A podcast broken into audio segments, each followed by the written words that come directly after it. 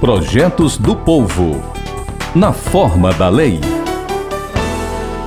Usar drogas exageradamente sempre foi uma preocupação humana, ainda que sejam drogas lícitas. As drogas ilícitas, então, vivem no centro dos debates populares, científicos, acadêmicos e jurídicos.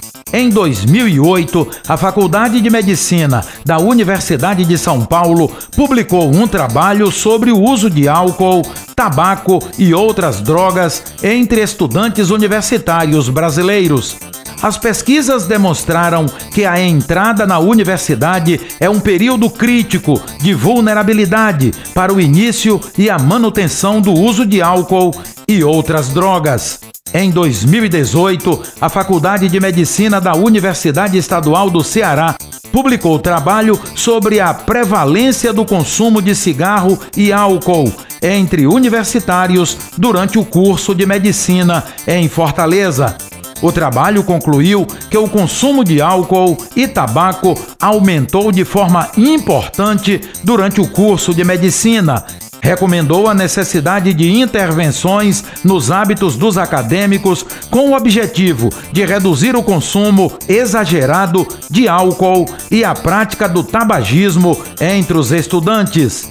Entre um estudo e outro, a ex-deputada Miriam Sobreira apresentou o projeto de lei 54/17 que, aprovado, virou a lei número 16.329/17, publicada no Diário Oficial do Estado no dia 19 de setembro de 2017, que instituiu a política de informação e prevenção sobre o uso de álcool e drogas nas faculdades e universidades públicas e privadas do Estado do Ceará.